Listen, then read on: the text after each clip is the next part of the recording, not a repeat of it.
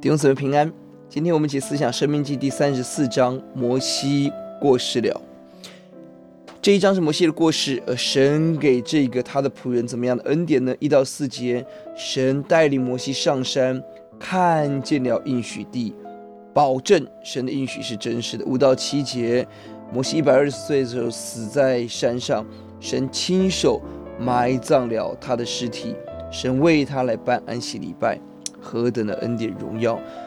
八到九节是百姓哀哭，而约书亚接棒，神预备了一级棒的属灵的接班人，继续带领以色列人，这是摩西很大的安慰。十到十二节总结了摩西的一生，他是一个最伟大的先知，与主面对面，在埃及旷野法老众以色列面前行大事行神迹，彰显神的大能。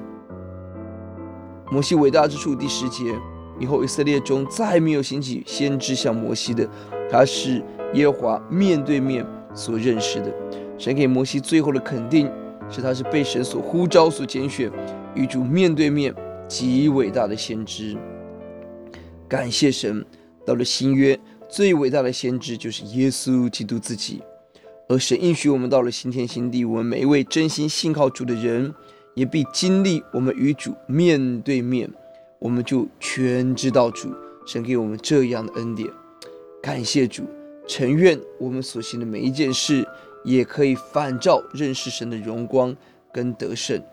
我们一起来祷告：耶稣，我们感谢您，一百二十岁的摩西过世了，他的人生非常的精彩，经过四十年在埃及的王宫，四十年旷野，四十年带领百姓走旷野的路。